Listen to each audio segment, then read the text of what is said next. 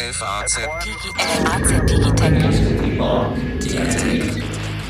Guten Tag und herzlich willkommen zur zweiten Folge unseres äh, Digitech Podcasts der Frankfurter Allgemeinen Zeitung im Kontext unserer neuen Digitech App, die wir auf der CeBIT vorgestellt haben und die ab sofort allgemein zugänglich ist. In der ersten Folge habe ich mich mit meinem Kollegen Alexander Armbruster, hallo Alex. Hallo Carsten. Du bist Mitglied der Wirtschaftsredaktion. Ganz genau, wie ich festgestellt habe, dieses Jahr auch schon seit zehn Jahren übrigens. Ja, du bist ein Jungspund, weil ich bin schon fast 25 Jahre hier. Ähm, Carsten Knob, Chefredakteur für die digitalen Produkte.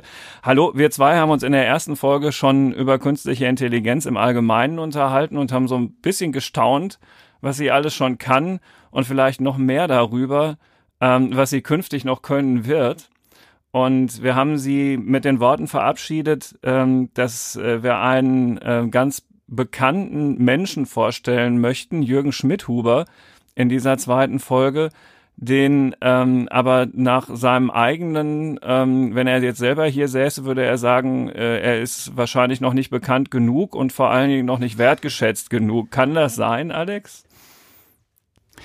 Ich glaube, das trifft es ziemlich gut. Wenn er hier säße, würde er auf jeden Fall eines in den Vordergrund stellen, was ihm sehr unter den Nägeln brennt, ist mein Eindruck, und was er auch gerne mitteilen möchte, nämlich die Botschaft, dass aus Deutschland und aus Europa auch sehr viel in diesem Bereich schon gekommen ist, sowohl an Erfindungen als auch an Produkten und als eine möglicherweise weit verbreitete Vorstellung, alles Tolles passiert nur noch an der amerikanischen Westküste und in ein paar chinesischen Konzernen, dass das kompletter Humbug ist. Und er selbst ist dafür ein sehr, sehr gutes Beispiel.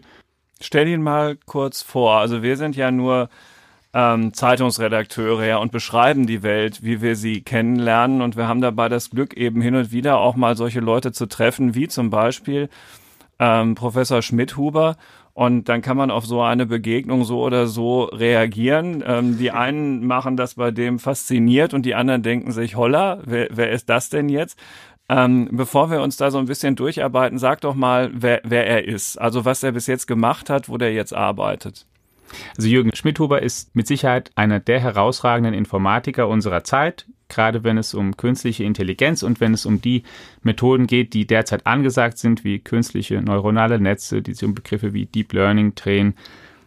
Und er hat eine große Botschaft, von der er gerne möchte, dass sie weit verbreitet wird in dieser Diskussion, er stellt nämlich überall da, wo es geht, auch heraus, dass viele tolle Ideen und viel Fortschritt aus Deutschland und aus Europa gekommen sind und dass ein möglicherweise weit verbreiteter Eindruck, alles Coole und Tolle auf der Welt wird nur noch an der amerikanischen Westküste oder in ein paar chinesischen Tech-Konzernen erfunden, dass das einfach Quatsch ist.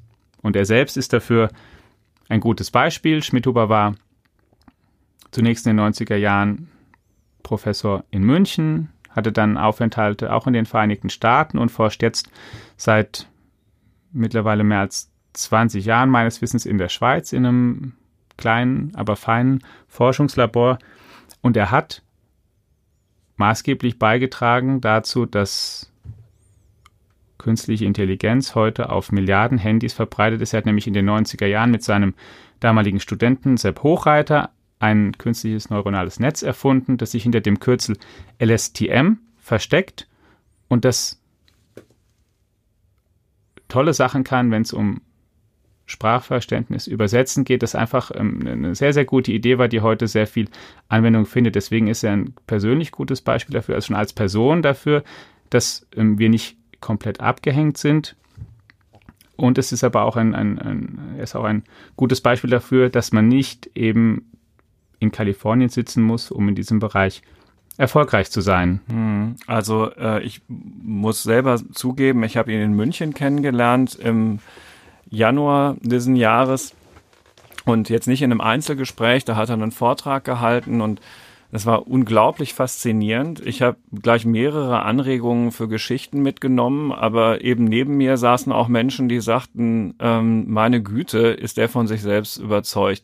Und da kommt was zusammen, was du auch eben gerade schon beschrieben hast. Äh, er ist ein Pionier. Er hat Leute ausgebildet, die bei Google DeepMind arbeiten, einem Vorzeigeunternehmen der künstlichen Intelligenz, seine Technologie die du auch erwähnt hast, steckt in all diesen ähm, Geräten über die Software drin. Ähm, und so richtig anerkannt fühlt er sich aber halt eben nicht und deswegen ähm, weist er sehr, sehr deutlich darauf hin, aber, und das muss man ihm zugute halten, eben nicht nur in seiner eigenen Angelegenheit, sondern auch für andere Wissenschaftler, die aus assoziierten Gebieten stammen, wo er sagt, die bekommen eigentlich nicht die Anerkennung für ihre Forschung, die sie verdient haben. Ne? Jürgen Schmidhuber ja, wird dadurch zu einer ganz interessanten, super interessanten Person und auf seiner Webseite findet man alle möglichen Beispiele für Forscher, wo er sagt, denen wird eigentlich ihre Leistung nicht anerkannt. Ja, genau. Das also ich, ist auch meine Erfahrung aus den Gesprächen mit ihm. Es, es gibt nicht den Jürgen Schmidhuber, der ähm, nur sagen möchte, ähm, was, was er genau. geleistet hat und dass er der Allergrößte ist, aber dass er, ähm, aber er möchte gerne, dass und das ist was, was zutiefst wissenschaftlich ist, dass wissenschaftlicher Erkenntnisfortschritt auch denen zugeschrieben wird, die ihn erbracht haben. Und man muss in diesem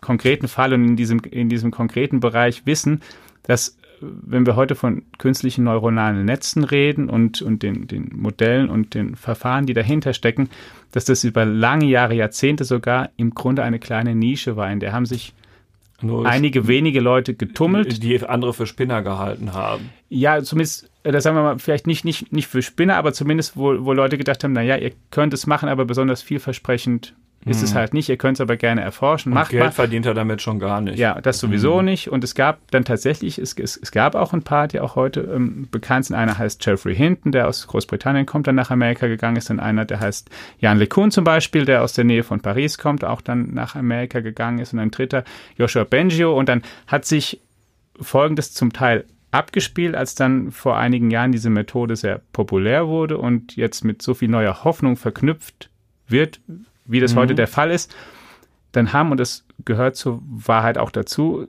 zum Beispiel auch gerade diese drei Forscher vielleicht unbewusst, vielleicht aber auch bewusster mal manchmal den Eindruck erweckt, dass ähm, alle maßgeblichen Leistungen oder zumindest sehr, sehr viele auf, auf ihre eigenen Arbeiten zurückgehen.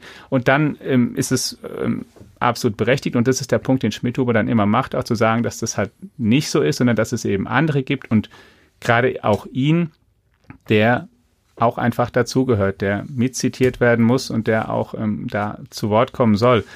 Ganz ehrlich, uns wird das ja auch ärgern, wenn wir nicht zitiert werden würden für das, was wir schreiben. Oder angenommen, wir hätten in unserem Leben schon mal einen wirklich genialen Gedanken gehabt, wenn er uns dann geklaut werden würde. Ja, absolut. Mhm. Es ist einfach so ein, es ist, und es ist auch was, wo man sich ja auch fragen kann, okay, warum ähm, passiert das nicht automatisch einfach? Genau, aber Nun es ist tatsächlich wir, interessant, es ist nicht ja. automatisch. Man muss aufpassen. Und so hinterlässt so eine Begegnung mit Schmidhuber ähm, tiefen Eindruck, ja, einmal durch das, was er sagt, aber dann auch, was er durch die Körpersprache und seine Person vermittelt. Und eins ist sicher, man würde ihn gerne noch ein nächstes Mal sehen. Das will man ja auch nicht von so vielen Menschen behaupten.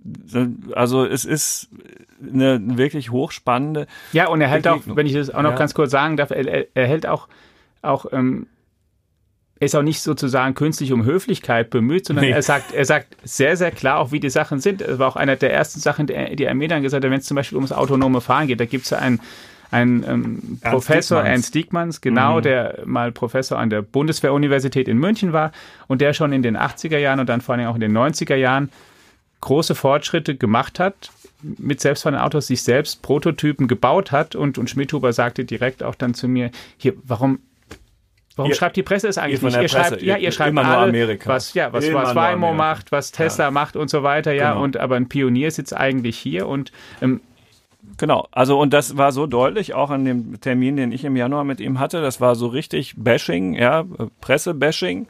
Ich habe den Herrn Dickmanns danach sofort angerufen und ist eine tolle Geschichte dabei rausgekommen. Ist ein sehr netter Kerl, der sich über den Anruf sehr gefreut hat. Äh, kann ich nicht anders sagen. Das, was der Schmidhuber da empfunden hat, das nennt sich Long Short Term Memory. Das ist eine wesentliche Erfindung. LSTM als Kürzel. Und wenn man das äh, ganz laienhaft zusammenfasst, er selber äh, beschreibt das allerdings auch in ähnlichen Worten, diese Technologie äh, lernt, äh, wichtige Daten und Datenzusammenhänge von unwichtigen Datenzusammenhängen in einem bestimmten Kontext zu trennen. Ja, also dadurch wird sozusagen ein künstliches Intelligenzsystem sehr viel leistungsfähiger und dafür äh, für diese Erfindung ist er, wenn man so will, äh, das geworden in der Branche, was, was er ist. Ja, und dadurch wird er zunehmend zu einem wichtigen Ansprechpartner.